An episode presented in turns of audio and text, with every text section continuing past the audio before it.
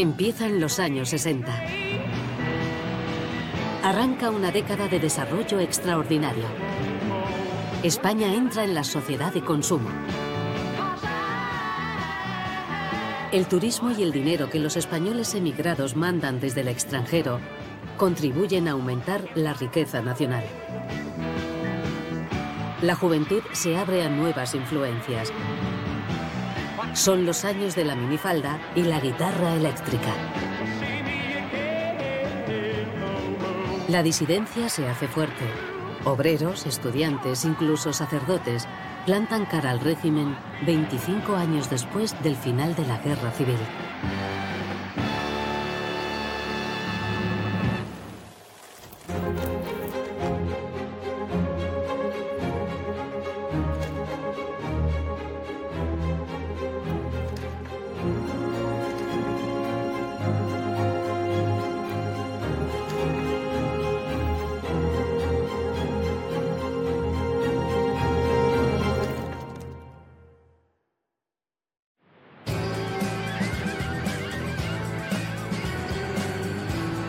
Vender al mundo el sol y playa, típicos de España, el ministro de Información y Turismo, Manuel Fraga Iribarne, impulsa una serie de películas. La más famosa es Bahía de Palma y está protagonizada por Elke Sommer. En la cinta, la actriz alemana enseña el primer bikini al gran público. Por orden gubernamental, la censura la autoriza y el bañador de dos piezas irrumpe en nuestras vidas. Cualquiera que conozca las playas españolas sabrá que en todos esos lugares las mujeres llevan bikinis y nadie arma ningún lío por ello. Ni la Guardia Civil les reprime con la bayoneta calada. Y no son solo las turistas, sino también las españolas, las que gustan de bañarse con el dos piezas. Con estos alicientes se desencadena la avalancha. Por las diversas entradas establecidas entre España y Francia, cruzan a miles los automóviles en busca del sol meridional. Así, los turistas se convierten en la gallina de los huevos de oro de la economía española.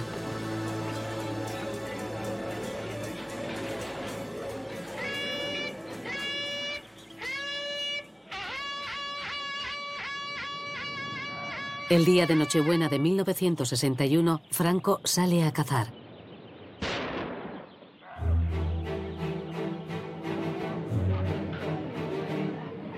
En un disparo le estalla la escopeta y se hiere gravemente la mano izquierda.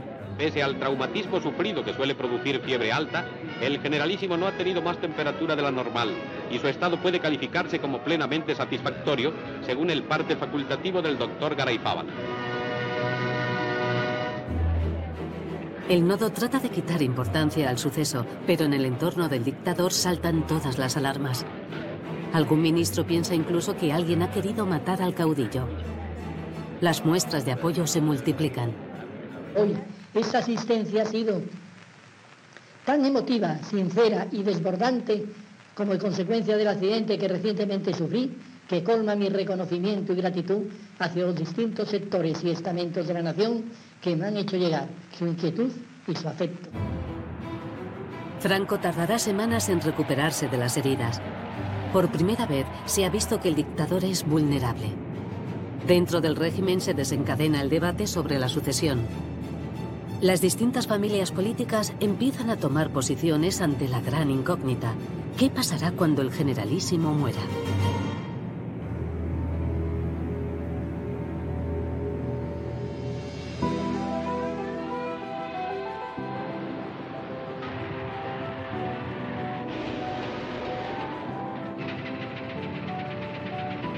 Al arrancar la década, la palabra de moda es desarrollo.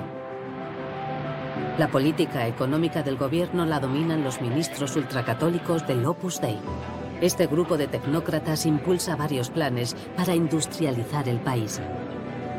Se ha afirmado que España puede ser el nuevo milagro económico europeo. La palabra clave de todo milagro económico es el esfuerzo de todos. La clave de todo progreso efectivo y duradero es el trabajo. Durante varios años España crece de manera sostenida. Se multiplican las industrias y aumenta la inversión extranjera. Sin duda la más conocida de las empresas es la fábrica de los automóviles SEAT, que está comenzando a hacer posible el sueño del automóvil propio para cada español. Una parte de ese crecimiento se debe a unos salarios bajos. Muchas personas viven gracias al pluriempleo. Los derechos laborales son mínimos. La clase trabajadora descubre otras realidades gracias al turismo extranjero y a la experiencia de los emigrantes. Todo ello crea un caldo de cultivo para que abran los ojos y arraigue la conciencia social.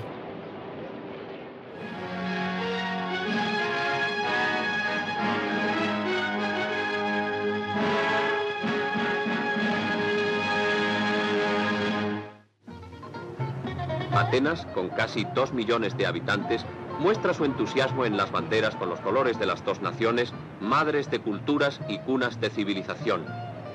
La expectación suscitada por el enlace de la joven pareja está reflejada en la animación en cafés y calles y en los retratos de los novios.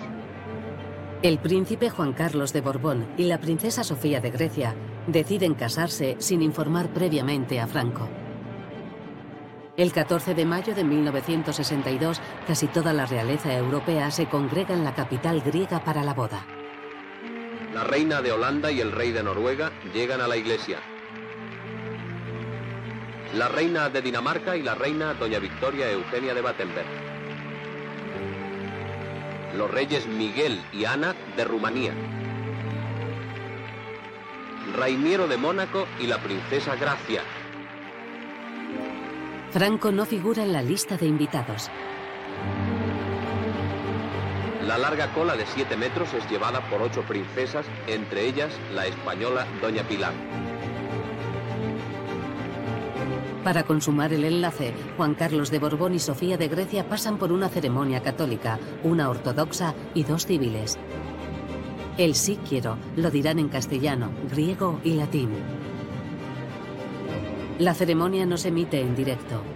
En la selección de imágenes que se ven en España, Franco ordena minimizar la presencia del padre del novio, Juan de Borbón, que aspira a ser rey de España. La duquesa de Alba abre una cuenta corriente para todos los españoles que quieran regalar dinero a los reales novios.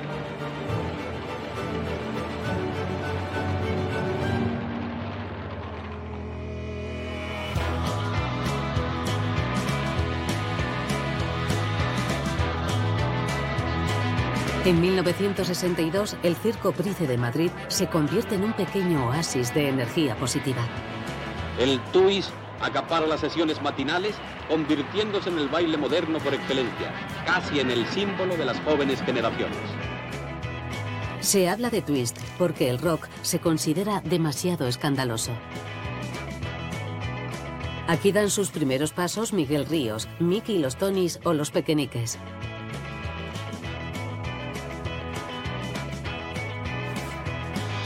Algarabía de gritos y jaleos es ensordecedora. Pero los excesos son siempre censurables. Allí donde le llevan conducido, se encontrará en compensación silencio y soledad. Tras una quincena de sesiones en poco más de un año, las autoridades prohíben las matinales del Price.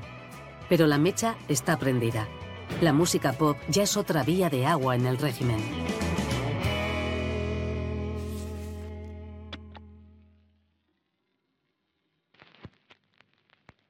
Disco, discomanía, qué fantástica sensación escuchar día a día esta gran audición para vosotros. Disco, discomanía, reino de la canción.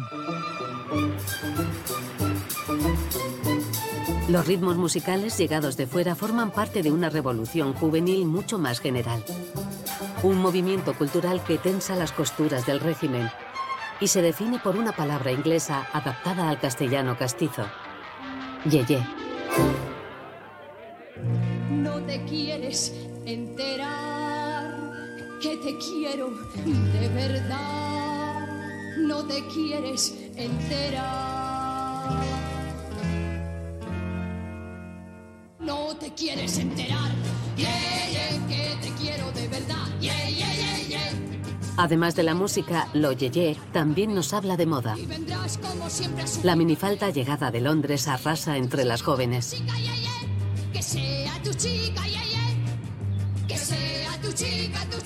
También la imagen de mujeres llevando pantalones es un choque para la sociedad tradicional, que sigue anclada en la idea de una mujer que se viste para agradar al marido, presente o futuro.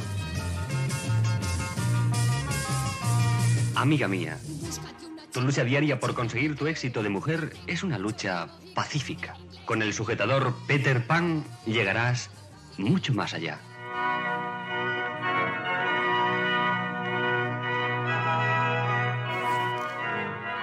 Con Peter Pan, tu atractivo es mayor. ¡Qué aliado, chicas!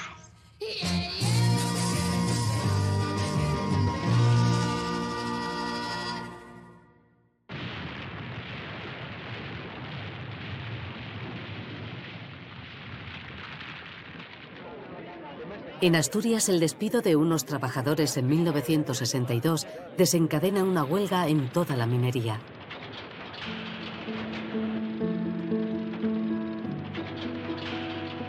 Las condiciones de trabajo son durísimas y los salarios bajos.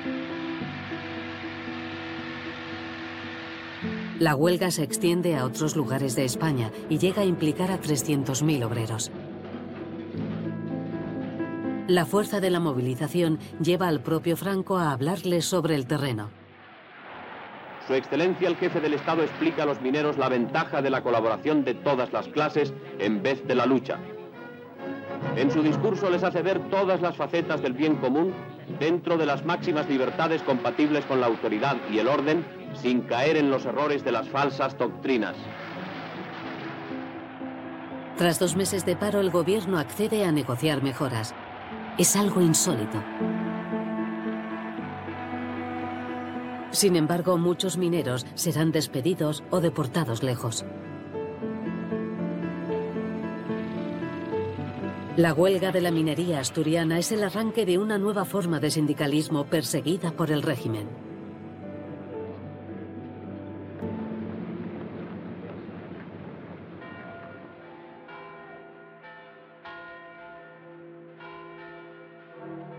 Gran acontecimiento para la cristiandad. Entre el repique de todas las campanas de la ciudad eterna, se abre el Concilio Ecuménico Vaticano II convocado por su santidad Juan XXIII. El papado de Juan XXIII es intenso y breve. Enseguida enferma de gravedad, pero en sus últimos meses publica un texto no solo para los católicos, sino para toda la gente de buena voluntad. En su encíclica Paz en la Tierra, verdad, justicia, libertad de culto y valores democráticos están por encima del poder de las armas. En plena Guerra Fría entre Occidente y la Unión Soviética, eso es algo revolucionario. En España el catolicismo tradicional es un puntal del franquismo y el régimen sigue muy atento el nuevo rumbo del Vaticano.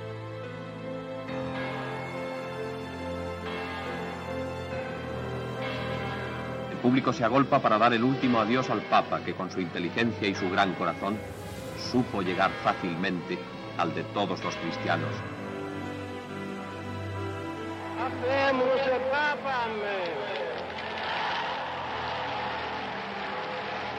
El legado del Papa de los pobres no cae en saco roto.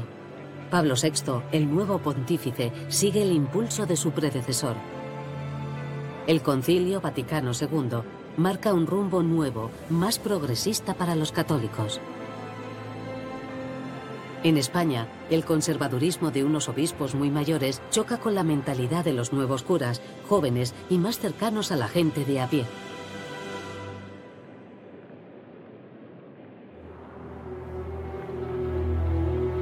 El shock de Franco por la elección del Papa Pablo VI se suma a la indignación por la reunión de un grupo de opositores en Múnich.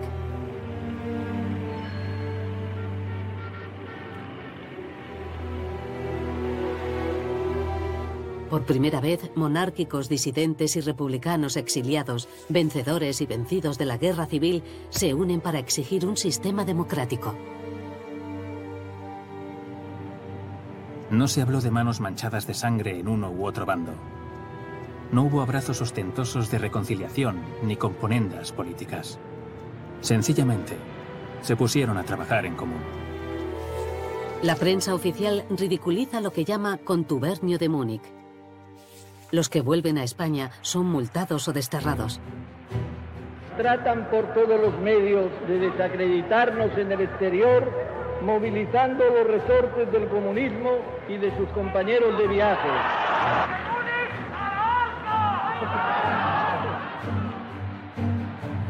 Pero la peor parte del régimen aparece con el fusilamiento de Julián Grimau, dirigente comunista acusado de crímenes durante la Guerra Civil, después de ser presuntamente torturado y juzgado con pocas garantías. Nunca tuvimos una información concreta de lo que sucedió en la Dirección General de Seguridad con él. Lo cierto es que a las pocas horas de iniciar su interrogatorio, le lanzaron por una ventana a la calle y estuvo a punto de morir a consecuencia del choque de su cabeza con el pavimento.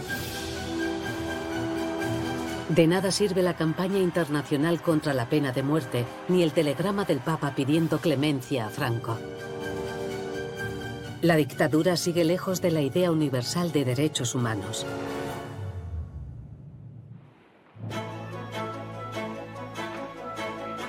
Los heroicos muchachos de la Operación Plus Ultra se encuentran en los estudios de Radio Madrid, donde son acogidos con afecto y simpatía, no exenta de admiración. La Operación Plus Ultra es una iniciativa de la cadena SER, que cada año premia con un viaje por España a niños que se han significado por sus acciones valientes y altruistas. Este es Manuel Grande Morente, de Porcuna, que salvó a un labrador con su yunta de perecer ahogado. Y este es el moreno Telesforo Ellegue Nansil, natural de Bata. Intervino en el salvamento de 30 náufragos. Le sienta bien la americana del uniforme.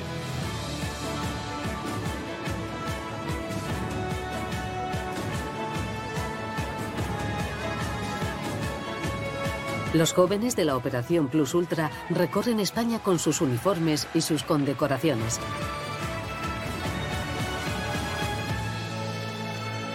Su viaje está lleno de visitas culturales, actos y recepciones, y culmina estrechando la mano del mismísimo Franco. En 1964, excepcionalmente, vuelan a Roma para visitar el Vaticano. El avión está dispuesto para llevarles a ver al Papa. Niños modelo de virtud en estos tiempos en que algunos jóvenes practican sistemáticamente la frivolidad. Buen viaje y enhorabuena.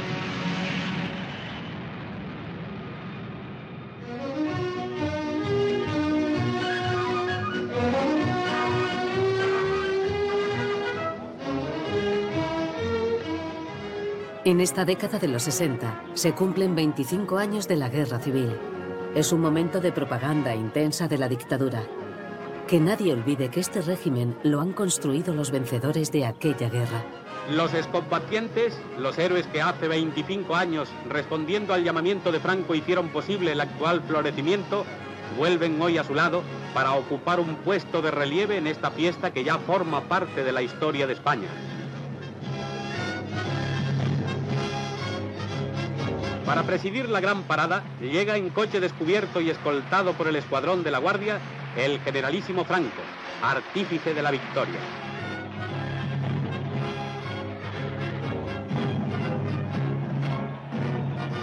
Ya ruedan sobre el asfalto los ingenios de guerra, a los que la magia de una fecha basta para convertirlos en heraldos de paz. En 1964, la campaña 25 años de paz conmemora el final de la guerra. El gobierno trata de vender una imagen menos agresiva, la de un régimen para toda una sociedad. El responsable de esta campaña es el ministro de Información y Turismo, Manuel Fraga Iribarne. Fraga promociona a un Franco más benévolo, el padre de todos los españoles. La película Franco, ese hombre, es la culminación de la campaña y se estrena en Madrid por todo lo alto.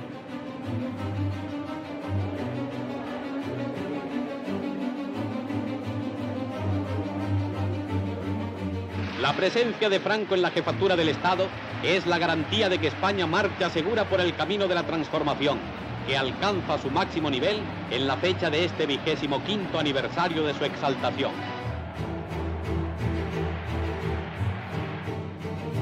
También es sobre todo propagandístico el referéndum de la ley orgánica del Estado, una especie de constitución de la dictadura.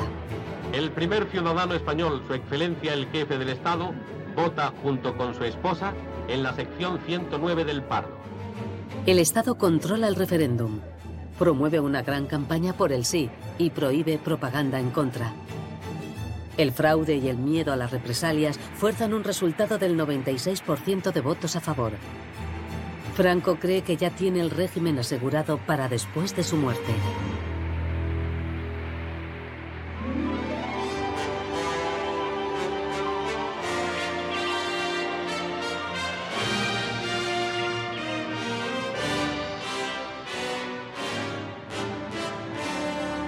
España es escenario para el cine internacional desde hace años.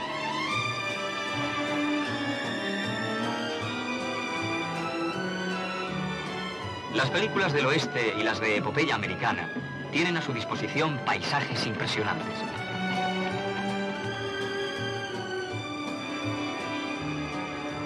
Equipos, figurantes y tanques como los empleados en la Segunda Guerra Mundial se hallan dispuestos para el rodaje de la superproducción Patton. El boom de los rodajes en España no se debe solo a la variedad de paisajes. Gracias a los sueldos bajos, una filmación puede salir hasta 20 veces más barata que en Hollywood. Las producciones extranjeras también generan ingresos adicionales, desde alojamientos del equipo hasta el catering.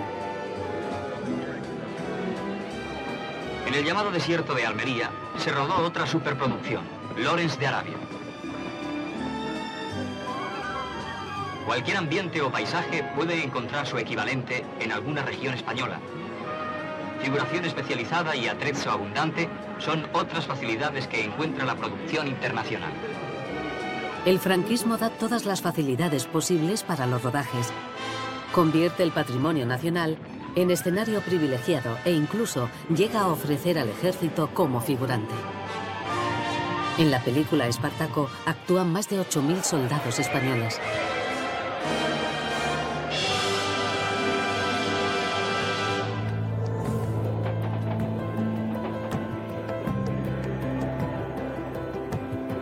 Esta es la otra cara del desarrollo industrial.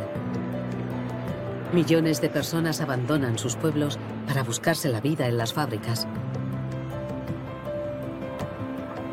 La falta de expectativas vacía el campo y llena la periferia de las grandes ciudades. Aparecen como setas barrios de chabolas y casas de autoconstrucción. La gente hacía las casas por la noche, con la luz de varios carburos, pues las familias y los vecinos se ayudaban todos porque había que dejar la tejada esa noche y meterse la familia en ella. Por la mañana venía la Guardia Civil con hombres a tirarlas, pero como estaban los niños dentro con los colchones y se resistían a salir, lo dejaban. Así se hicieron muchas casas.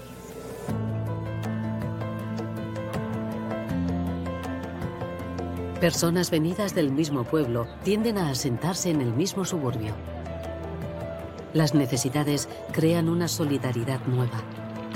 Al principio no hay alcantarillado, ni calles, ni agua, ni electricidad. Poco a poco se organizan. Nace la reivindicación vecinal. Animados por los aires renovadores del Concilio Vaticano II, muchos sacerdotes se incorporan a esta lucha. Los curas obreros participan en la transformación de muchos barrios. Como creyentes y como hombres solidarios con los pobres, no podíamos aceptar tener un sueldo fijo. Y con más agravantes sabiendo que dicha paga procedía de un compromiso político de la Iglesia con el franquismo. Del contacto diario con los más desfavorecidos salían múltiples compromisos de montar clases para enseñar a leer y escribir, o de formalizar reuniones para conocer los derechos y obligaciones de un trabajador.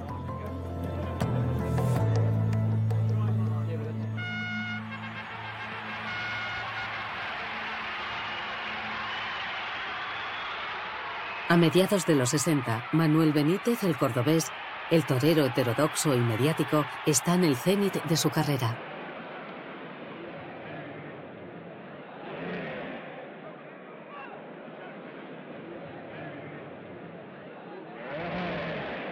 Hace 10 años no era nadie, no tenía nada.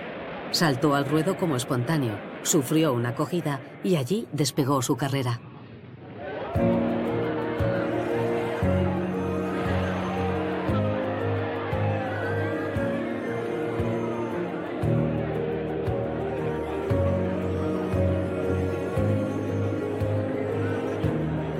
De la miseria a la fama solo con decisión y arrojo.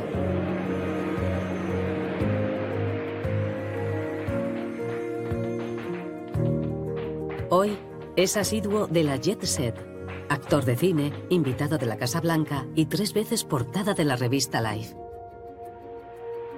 Y surge un nuevo culto, el de la popularidad en la que se subliman los sueños de millones de hombres que nunca lograrán alcanzarla. En plena Sierra Morena, el cordobés abre su finca a los que, como él, sueñan en grande y quieren probar su valía. Para animar la fiesta y complacer a los maletillas, se sueltan unas vacas que salen en tropel. Y así se produce una verdadera fantasía de lidia atropellada y pintoresca, sembrando valentías, alardes, palotazos, sustos y revolcones entre los aprendices de torero que ya saben prodigar sus desplantes. Así se aprende, muchachos.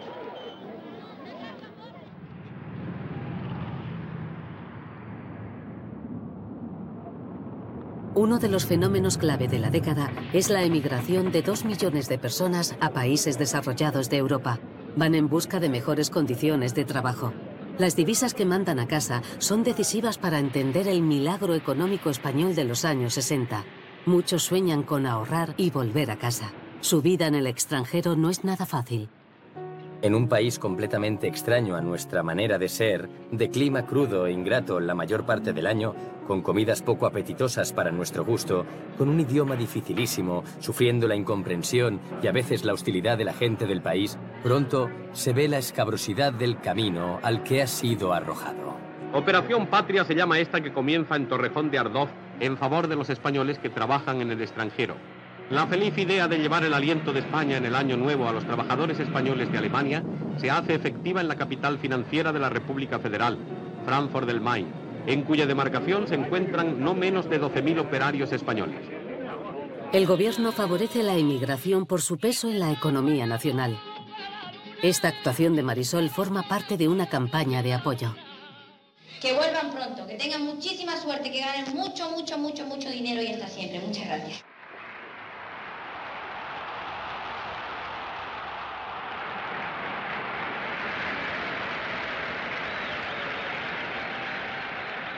Una clamorosa ovación de 120.000 personas acoge la presencia del generalísimo y su esposa en el palco de honor.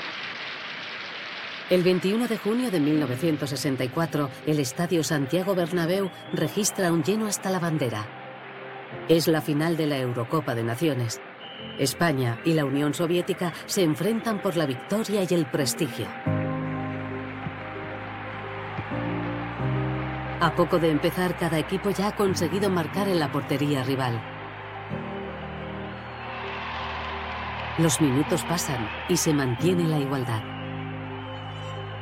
Pero el genio de España, que es capaz de desconcertar al más templado, va a marcar el tanto triunfal a los 39 minutos del segundo tiempo.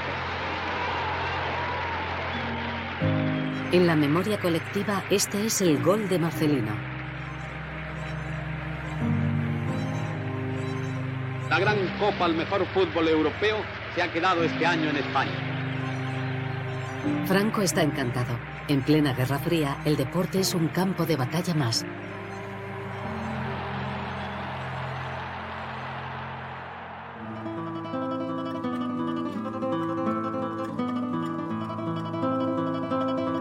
La ciudad no es para mí, es la película más taquillera de la década. Es un canto a la pureza de la vida rural frente a los peligros de la modernidad y el mundo urbano. Un mensaje nostálgico y reaccionario en un momento en que la juventud de las ciudades se abre a las influencias europeas. Por ejemplo, con la llegada de los Beatles a Madrid y Barcelona, que triunfan a pesar del mensaje que ofrece el nodo. La recepción que se les hace en Madrid no es apoteósica, pero en el aeropuerto se ha concentrado una juventud curiosa y alegre. Hay muchos fotógrafos y operadores en la rueda de prensa que se celebra en el hotel donde se hospedan. Los objetivos apuntan principalmente sobre los tocados capilares.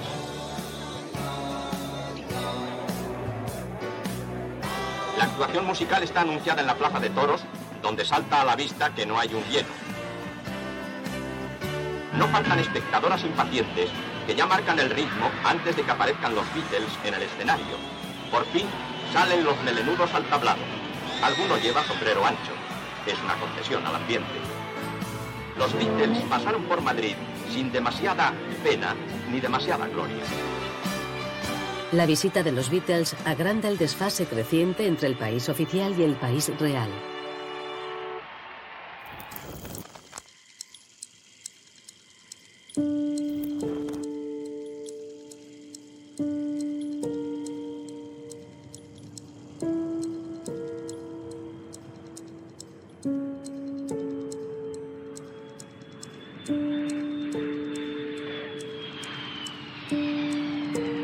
La base norteamericana de Rota en Cádiz registra una actividad inusual. Este es un submarino especial traído expresamente para sumergirse en aguas de Almería. Parece sacado de una película de James Bond.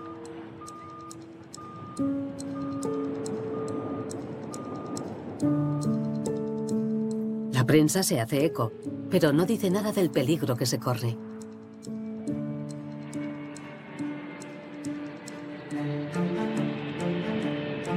Mientras repostaba en pleno vuelo, un superbombardero norteamericano B-52 ha chocado con el avión cisterna. En el término de Palomares caen desde el cielo los aviones y también cuatro bombas atómicas. Una se pierde en el mar, otra llega a tierra intacta, pero las dos restantes se rompen al chocar con el suelo liberando plutonio radioactivo.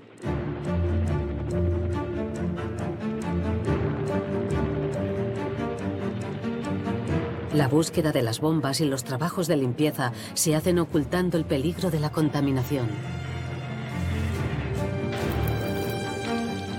Nuestra misión era ni ganado, ni periodistas, ni fotógrafos. Esa era la orden que nos habían dado.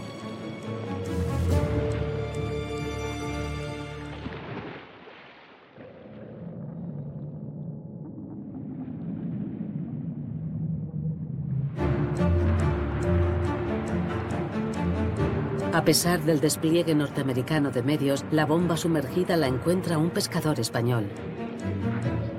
Paco, el de la bomba, es galardonado por el rescate de la bomba atómica americana en aguas de Almería.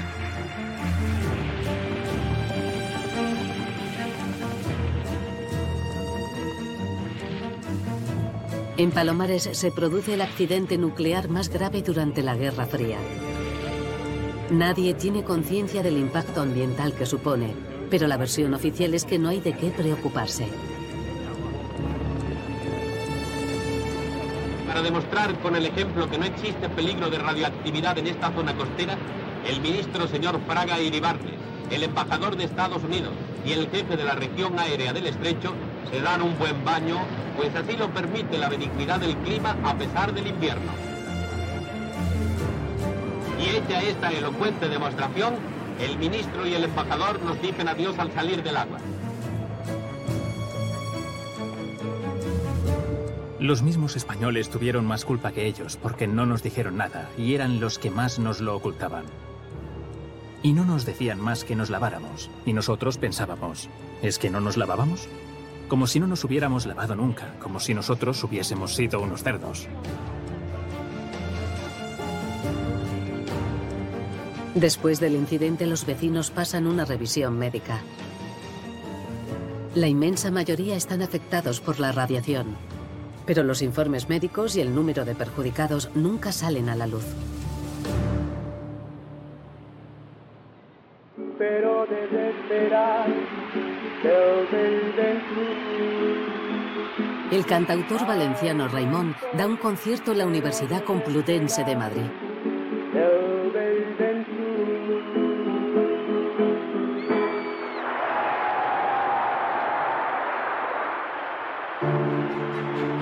Estudiantes y profesores están a la vanguardia de la oposición. Y en las facultades se vive un ambiente revolucionario inimaginable fuera de estos muros.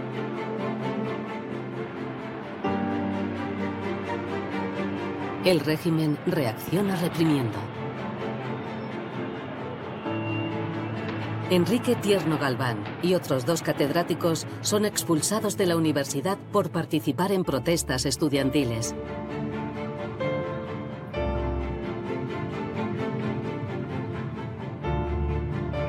En Barcelona, estudiantes y profesores se encierran en el convento de los frailes capuchinos y la policía entra a desalojarlos.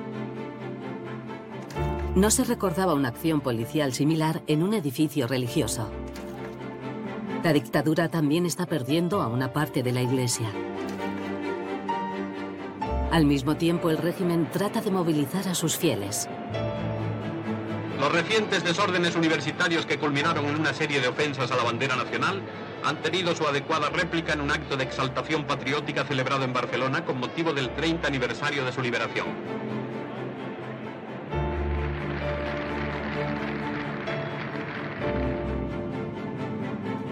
El otro gran frente de oposición a la dictadura es el movimiento obrero. Con el desarrollo industrial crecen las reivindicaciones y las huelgas, que son ilegales. En este momento nacen las comisiones obreras. Son grupos de trabajadores que se infiltran en el sindicato oficial y presionan para conseguir mejoras laborales. Siguiendo una estrategia del Partido Comunista, estos sindicalistas empiezan a mostrarse públicamente. En esta asamblea tuvimos la osadía de decir, y nos reunimos aquí en la próxima. Antes nunca lo habíamos hecho, no decíamos el sitio. El hecho de saber que nos estaban siguiendo y ver la cantidad de gente que aglutinábamos nos hizo cometer la imprudencia de pensar que esto era irreversible. La reacción violenta de la dictadura convierte toda reclamación laboral en una protesta política contra el sistema. Los dirigentes de comisiones obreras acabarán en prisión. Algunos no saldrán hasta después de la muerte del dictador.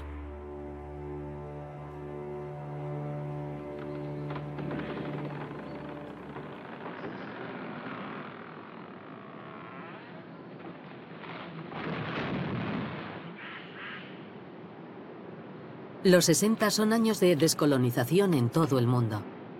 Y España no puede sostener más su ocupación de Guinea Ecuatorial.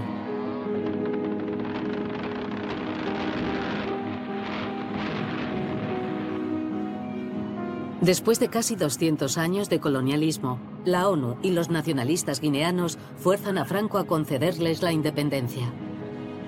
La Guinea Ecuatorial, que ha obtenido recientemente su independencia, es ya un miembro más de las Naciones Unidas. Todo ello ha sido posible gracias a la labor de España, que ha procurado ayudar a los nativos con el fin de que se incorporaran dignamente al concierto mundial de las naciones.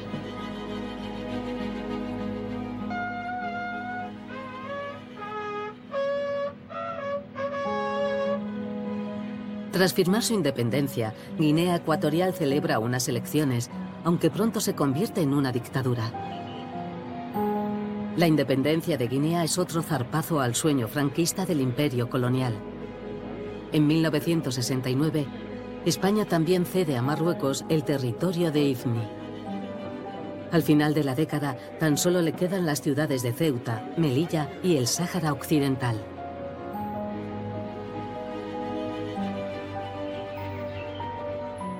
«1968, el año en que tantas cosas cambiaron en el mundo, también es en España un año trágico. ETA mata por primera vez de forma deliberada. El guardia civil José Pardines es tiroteado en un control de carreteras. No es un asesinato premeditado, pero inaugura una nueva estrategia de ETA, que hasta ahora ha dudado en emprender este camino sangriento. El franquismo empieza a tomarse en serio esta nueva disidencia. Paradójicamente, ETA matará más en democracia que en dictadura.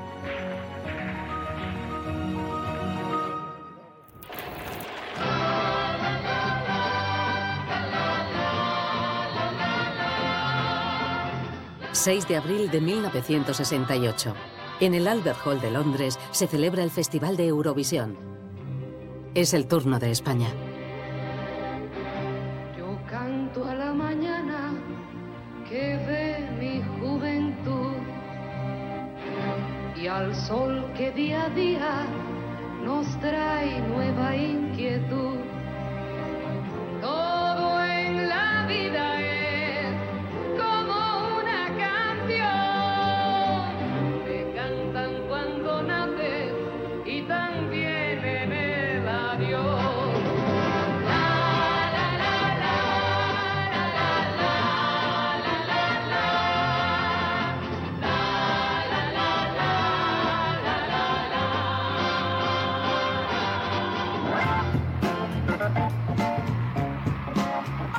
Maciel regresa a casa triunfante. El aeropuerto estaba abarrotado de público que pese al mal tiempo acude a manifestar su entusiasmo por el primer premio obtenido en el reciente Festival de Eurovisión. Representando a España con La La La, Maciel sustituye a Joan Manuel Serrat que quería cantar en catalán y se niega a recoger el lazo de Isabel la Católica de manos de Franco. Eurovisión la marcará para siempre, pero la canción se convierte enseguida en un himno popular.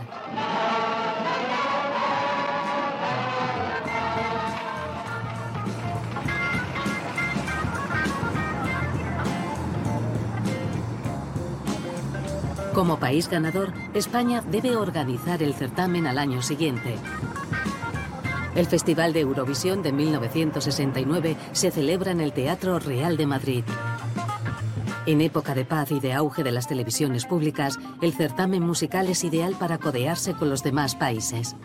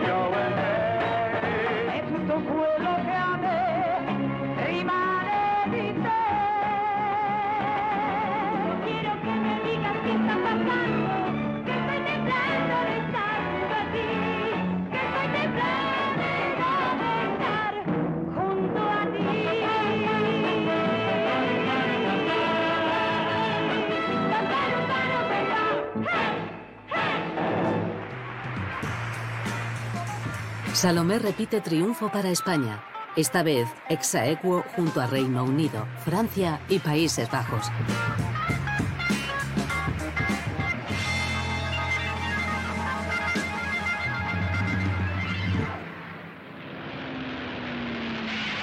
Las alas de Iberia traen todos los días a nuestro país a multitud de extranjeros que desean disfrutar de nuestro clima y nuestro ambiente.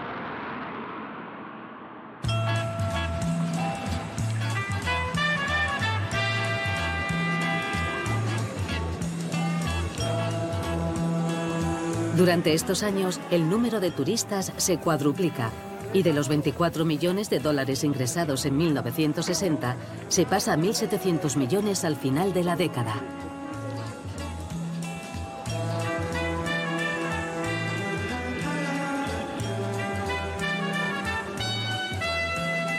La perspectiva de esta zona se ha transformado totalmente con la multiplicación de construcciones en torno a los poblados pesqueros, que ahora se ocultan tras la mole de los grandes hoteles y los bloques residenciales de último modelo.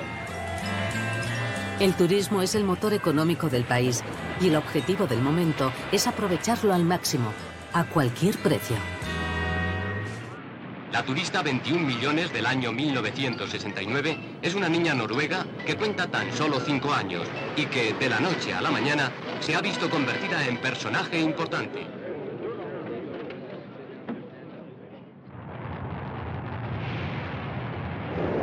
Liftoff. We have a liftoff. 32 minutes past the hour.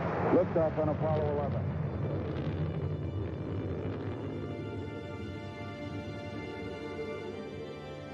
20 de julio de 1969.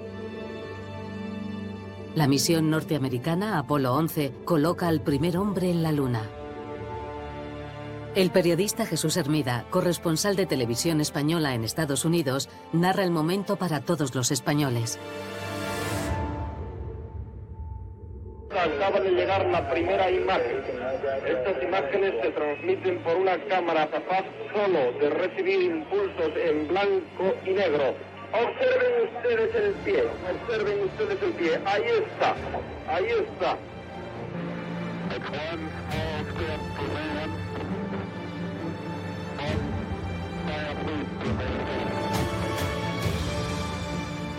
Se ha visto, se está viendo, se está viendo como tantea como un niño recién nacido, levanta sus brazos para tocar a la madre como algo que aún no sabe dónde poner su sensibilidad, dónde agarrarse, en qué sustentarse, es el pie del astronauta que ahí está, las imágenes hablan por sí solas.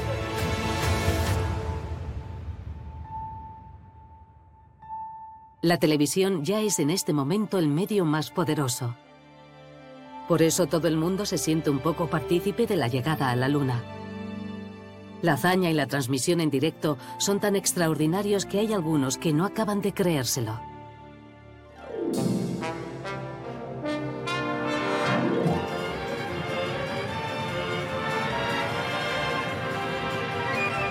Los tres astronautas son auténticas celebridades. En su gira mundial pasan por Madrid. La capital de España acoge con entusiasmo a unos visitantes de excepción. Los tripulantes del Apolo 11, Neil Armstrong, Edwin Aldrin y Michael Collins, han llegado a España portadores de un mensaje de buena voluntad. En coche descubierto recorren, en olor de multitud, las avenidas madrileñas entre un público desbordado que le rinde cumplido homenaje de admiración por su insólita hazaña.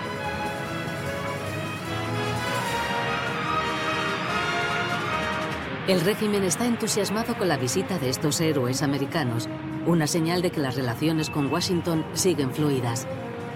Además, la euforia popular por el acontecimiento es un alivio en un momento duro de conflictos con la oposición. Los tres astronautas rinden homenaje a Colón, descubridor de un nuevo mundo, pionero de la ilusión, de la aventura y de la esperanza.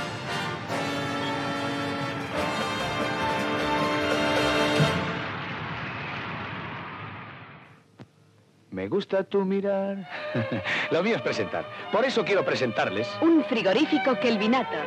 Si busca calidad, Garantía. utilidad. ¿Y precio? Kelvinator, el único que le convencerá.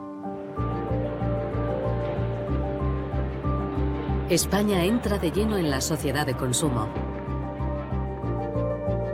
Los electrodomésticos llegan a las casas de una nueva clase media urbana crecida en el desarrollismo. La nevera, la lavadora, el televisor o las compras en los supermercados son algunos de sus signos distintivos. Pero por encima de todo, el emblema de la clase media es el SEAT 600.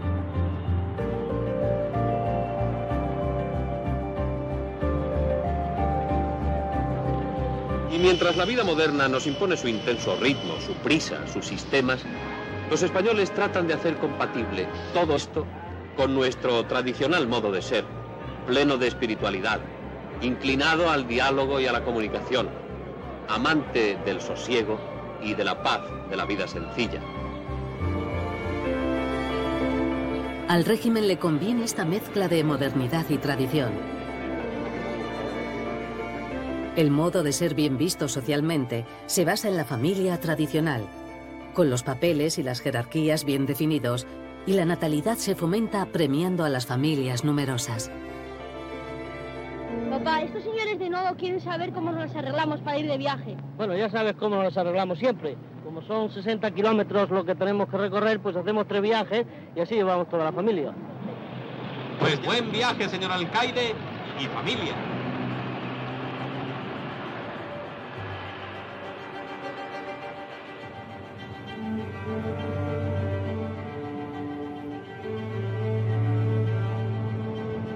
A finales de los 60, Franco ya es un anciano.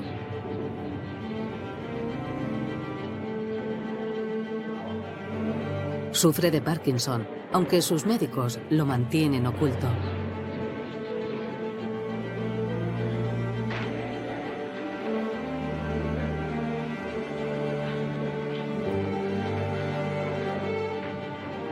Arrecian las presiones para que se designe sucesor. No será hasta 1969 cuando lo haga oficial. Consciente de mi responsabilidad ante Dios y ante la historia, y valorando con toda objetividad las condiciones que concurren en la persona del príncipe don Juan Carlos de Borbón y Borbón, he decidido proponerle a la patria como mi sucesor. Quiero expresar en primer lugar que recibo de su excelencia el jefe del Estado y generalísimo Franco la legitimidad política surgida el 18 de julio de 1936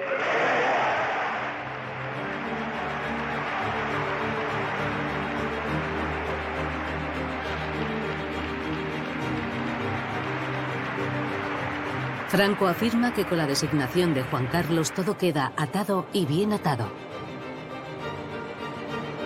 Aunque las conspiraciones para sucederlo van a continuar hasta su muerte.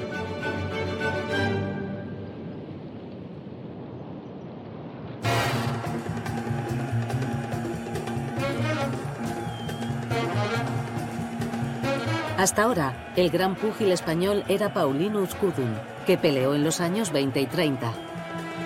Franco es aficionado al boxeo y desea un nuevo campeón. Su médico personal, Vicente Gil, es a la vez presidente de la Federación Española de Boxeo y se toma el deseo como una orden. Es la mañana del combate entre el español Urtain y el alemán Bailan para el Campeonato de Europa de los Pesos Pesados. Primero Urtain y después el campeón suben a la báscula. 88-400 kilos del español por 105-500 del alemán con su postizo capilar incluido.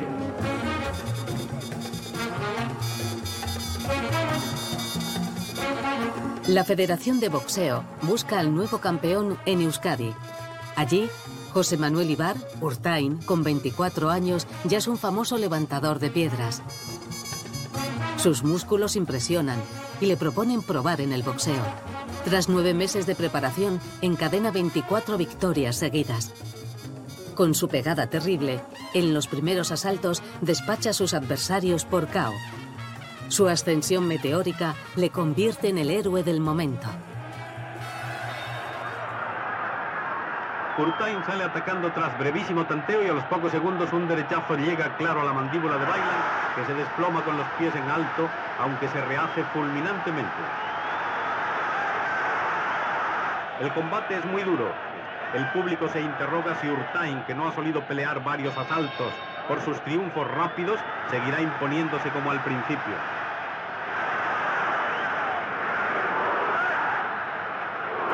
Pero Urtain aplica un 1-2 terrorífico a Bailan que hinca la rodilla en la lona y así escucha sin fuerzas para incorporarse la cuenta del árbitro, que proclama la victoria del español por fuera de combate. Urtain ha conseguido para el boxeo español el título continental de todas las categorías. El público enfervorizado sube al ring para abrazar al morrosco de Festona, cuya victoria, aunque dramática y difícil, ha sido indiscutible.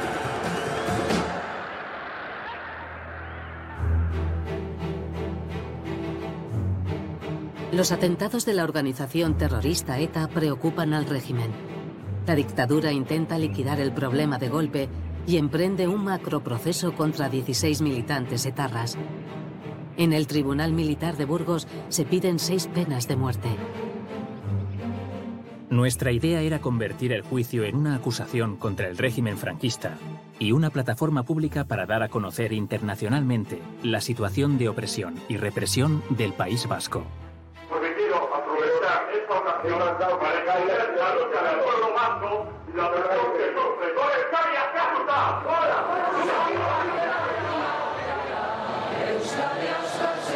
El proceso de Burgos se convierte en un juicio contra el régimen. En todo el mundo se desencadenan protestas contra las penas de muerte. El Papa pide clemencia a Franco. La presión popular afecta incluso a los más allegados al caudillo. Querido Paco, no firmes esas sentencias. Tú eres un buen cristiano. Después te arrepentirás. En el último momento, Franco conmuta las penas de muerte. El caudillo en su mensaje hizo referencia a las recientes manifestaciones de adhesión a su persona, las cuales, dijo, han reforzado nuestra autoridad en tal modo que nos facilita, de acuerdo con el Consejo del Reino, el hacer uso de la prerrogativa de indulto pese a la gravedad de los delitos juzgados en Burgos. El proceso de Burgos es una victoria de la oposición, pero Franco no volverá a ser indulgente.